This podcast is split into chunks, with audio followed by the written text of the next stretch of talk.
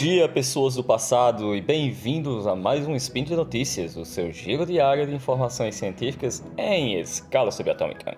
Meu nome é Julian, diretamente da Terra dos Cangurus, e hoje, dia 1 Electron e do calendário queridinho dos Deviantes, e 24 de abril do calendário de todo o resto, temos mais um Engenharia, Vida e tudo mais. No episódio de hoje, gostaria de trazer uma notícia bem inusitada e uma notícia bem interessante, que a respeito do futuro do transporte pessoal. Então, vamos lá, peguem seu cafezinho que no programa de hoje teremos Ingrid Malmsteen tenta quebrar a guitarra inquebrável. Bom, não sei nem se eu pronunciei certo, mas...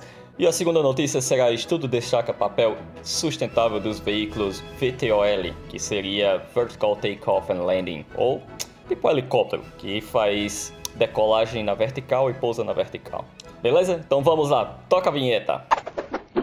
Speed Notícias.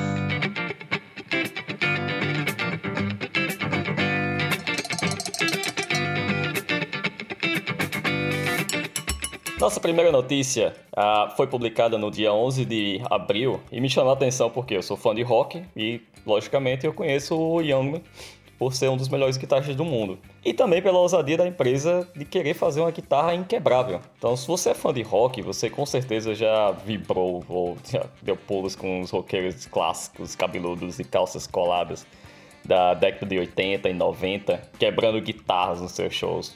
Ou até antes disso com o Jimi Hendrix, que quebrava guitarra nas suas, nos seus shows. Inclusive, o Jung conta que ele era fã do, do Jimmy e foi assim que ele começou a quebrar suas guitarras aos 7 anos de idade. Então, começou bem cedo, né? Então, inspirado por essas cenas e dispostos realmente a mostrarem do que são capazes, a empresa sueca Sandvik fez uma parceria com o guitarrista que também é sueco, o Malmsteen, com a simples ideia: vamos fazer uma guitarra indestrutível para aquele clássico roqueiro que gosta de quebrar guitarra nos shows. Então a ideia principal é: queremos mostrar do que somos capazes. Então a, a empresa queria realmente construir a guitarra porque é uma boa ideia de marketing. Ela foi construída, primeiramente, tipo, o seu corpo foi impresso em, com a tecnologia 3D e eles utilizaram o pó de titânio como é, o material, a matéria-prima. Foram fabricando camada a camada, utilizando laser para fundir esse pó. Então, ainda vou fazer um, um, um spin explicando como é que funciona cada processo de fabricação 3D que a gente tem hoje no mercado. São vários. Vocês já devem ter prestado atenção que alguns deles eu já citei aqui. Então, isso aí você utiliza um pó e a partir do pó você funde e forma o material rígido. Então, o praço, no, que já foi um processo diferente, ele foi usinado a partir de um bloco sólido de aço inoxidável reciclado em um único processo. Então, os caras jogaram esse metal dentro da máquina, num processo só ele já fez o braço inteiro. Então, para aumentar a resistência, uma rede super leve de aço Hyper Duplex, que é propriedade da Sandvik, é um design proprietário patenteado e tudo mais, foi colocada entre o pescoço e o braço da guitarra, que segundo a empresa essa rede é a estrutura mais forte do mundo hoje. Então eles queriam mostrar também esse, essa capacidade deles. Andy Holt, que é um designer de guitarras e que trabalhou com a Sandvik no projeto, fala que tiveram que inovar do pé à cabeça. E que nada disso que foi feito nessa guitarra foi feito antes, e ele até acha que esse projeto é uma obra de arte com relação a isso.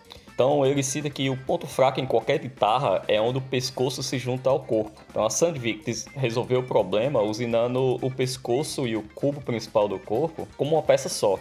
E você poderia usar a guitarra como um martelo e ela não quebraria por conta desse processo e desse detalhe de design que eles utilizaram. Então, depois de toda essa teoria e projetos, é aí que entra o guitarrista, o Malmsteen que foi a cobaia escolhida para fazer os solos foda em um show em Miami.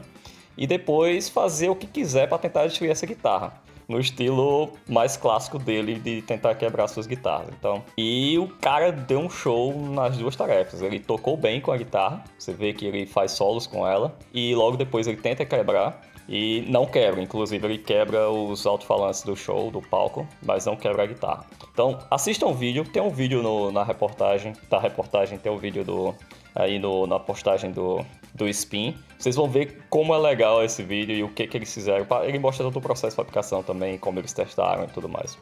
Então, é, o Malsen, depois do, do, show, ele tem, dá sua entrevista normal, né? Ele fala que a guitarra é foda, que a Sandvik fez um sabe o que faz, que se dedicaram, entregaram um trabalho incrível e que ele se identifica muito com isso, que seu resultado também veio de muita dedicação.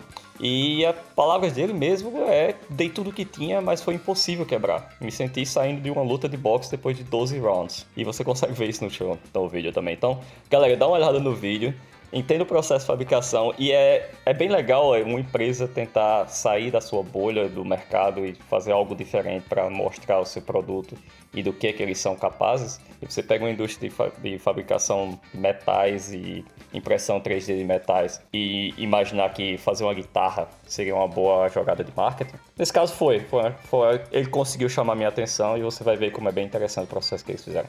Beleza? Então, Vão lá, dão uma olhada e bem legal, mostra as capacidades de impressão 3D que a gente tá vindo por aí. Ok? Vamos lá, segunda notícia. E a nossa segunda notícia nos dá um pouco mais de lenha para a fogueira das discussões e previsões do futuro do transporte. Então, ela foi publicada no site engineer.co.uk. Uh, se refere ao extenso estudo realizado nos Estados Unidos que demonstrou que os veículos elétricos e VTOL, que seria a tradução para, ou na tradução mais em inglês, a veículo de decolagem e aterrissagem vertical, podem proporcionar economia significativa de tempo e energia para certos tipos de viagem.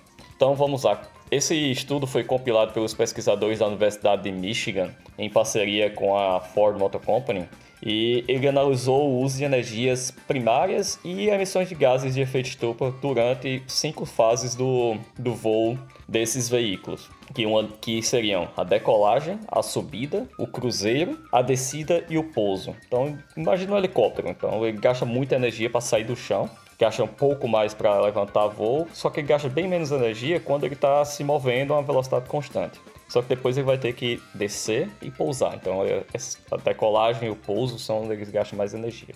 Uh, então, durante viagens de até 100 km, ou 100 km foi o caso que eles estudaram, por exemplo, descobriu-se que o, o, veículo VTOL, transportando um piloto e três passageiros, tinham emissões de gases de efeito estufa mais baixas do que os carros terrestres normais que a gente dirige no dia a dia que tem uma ocupação média de 1,54 passageiros, que seria um passageiro e meio. Só que isso é média, claro. Você não tem um meio passageiro, né? Então, de, de, acordo com a pesquisa publicada na Nature Communications, as emissões vinculadas ao VTOL foram 52% menores do que carros movidos a gasolina e 6% mais baixos do que carros movidos a bateria. Uh, então, o Gregory Coylan, que é o autor sênior e diretor do Centro de Sistemas Sustentáveis para Meio Ambiente e Sustentabilidade da Universidade, cita: Para mim foi muito surpreendente ver que os VTOLs eram competitivos em relação ao uso de energia e as emissões de gases de efeito estufa em certos cenários. Então, VTOLs com ocupação total, que seria quatro passageiros, nesse caso da pesquisa, poderiam superar os carros comuns para viagens, por exemplo, entre São Francisco e San José, ou de Detroit a Cleveland, por exemplo, que tem mais de 100 km entre essas cidades. Então, os pesquisadores falam que as descobertas desse estudo podem ajudar a orientar a empresa para a implementação sustentável de um sistema de mobilidade emergente é, antes mesmo de sua comercialização. Esse é um dos maiores problemas das, das muitas startups hoje em dia que lançam seus produtos e sobrevivem de investimentos por muitos anos antes mesmo de terem certeza que são comercialmente viáveis. Então, o Uber começou assim. O Uber ainda não dá lucro até hoje. E tem as empresas de patinetes elétricos nos Estados Unidos, elas não dão lucro. Então é uma, é uma bela de uma, de uma solução de mobilidade urbana e que virou sucesso, mas que não dá lucro. Então você consegue, nesse estudo que eles estão fazendo, você consegue ver se o produto que eles estão querendo lançar vai dar lucro antes mesmo de eles lançarem. Então tem muito, tem muito interesse das indústrias com relação a esse tipo de pesquisa. Então, é, Caliswell, que é um dos pesquisadores, cita que com esses VTOLs há uma oportunidade de alinhar mutuamente os casos de sustentabilidade e negócio, foi o que eu acabei de citar. Então, você consegue ter uma boa ideia de mobilidade e sustentabilidade e ainda ter lucro se você souber qual o seu mercado, é, qual mercado que você vai atingir. Tá? E não só a ocupação de passageiros é melhor para as emissões, mas também favorece a economia de carros voadores. E, além disso, os consumidores poderiam ser incentivados a compartilhar viagens, dada a significativa economia de tempo entre voar e dirigir. Seria como você chamar seus amigos e pegar um mini avião entre uma cidade e outra, rapidinho, no seu tempo. Você chegaria mais rápido, seria mais econômico e tudo mais. Então, para construir seu modelo de energia e emissões baseado em física, os pesquisadores usaram informações disponíveis publicamente de fontes como a Airbus, a Boeing, a NASA e outras organizações que projetam protótipos desse estilo, no estilo VTOL. Então, ele cita que o nosso modelo representa as tendências gerais do espaço de VTOL e usa parâmetros de vários estudos e projetos de aeronave para especificar peso, taxa de sustentação, resistência e energia específica da bateria. Então, além disso, os cientistas realizaram análises de sustentabilidade para explorar os limites dos parâmetros citados, juntamente com outros fatores como emissões de carbono e velocidade do vento. Então, a notícia é legal, mas eu só gostaria de lembrar daquela velha dica da internet. Então, toda notícia tem que se ver, tem que se ver em as entrelinhas, né? Esse estudo aparentemente considera veículos voando com capacidade máxima, digamos quatro pessoas, e compara com veículos terrestres que circulam com ocupação média de 1,5 pessoas mesmo tendo capacidade às vezes 5 ou 7 ou 9 pessoas. Então nos perguntemos caso a ocupação média seja como os veículos atuais, seria viável? Não, até, até o ponto que não seria viável. Então é bem interessante a pesquisa e é, como eles falaram no início, ele direciona a empresa para o mercado que ela quer atingir. Então, para ser viável, ela tem que ter o, o veículo ocupado 100% ou alguém vai pagar essa conta. Se uma pessoa vai pagar mais caro, você vai aumentar o congestionamento, agora no caso aéreo. Então, por isso que os pesquisadores falam que esse mercado poderia incentivar viagens compartilhadas para reduzir custos. E além desse comentário cético e como se fala em inglês, with a grain of salt, enquanto muito se discute sobre carros autônomos e como funcionaria, o que realmente vai revolucionar o, o mercado será o VTOL. Carros são equipamentos que se movem e ocupam duas dimensões, que você vai direita e esquerda, e é isso. E os VTOLs eles ocupam três dimensões. Então ele consegue ir direita, esquerda, cima para baixo. Então o espaço que você consegue utilizar, consegue ocupar é muito maior com o VTOL. Então eu acredito que carro autônomo vai ser só uma passagem, mas que o que realmente vai revolucionar vão ser os VTOLs. Então esperemos para ver. E por hoje é só, pessoal. Espero que tenham gostado da, das últimas notícias e da diversidade das notícias. Então, todos os links comentados, como eu falei, estão no post do desse spin. Vão lá, assistam os vídeos, são bem legais. E qualquer elogio, crítica, sugestão, manda ver. Tô de olho no, nas postagens. Então, comentem no post e eu vou tentar trazer um futuro spin notícia. Lembro ainda que esse podcast só é possível acontecer por conta do seu apoio no patronato do Secast, tanto no Patreon, Padrim e no PicPay. Então, um grande abraço, canguru, e até a próxima!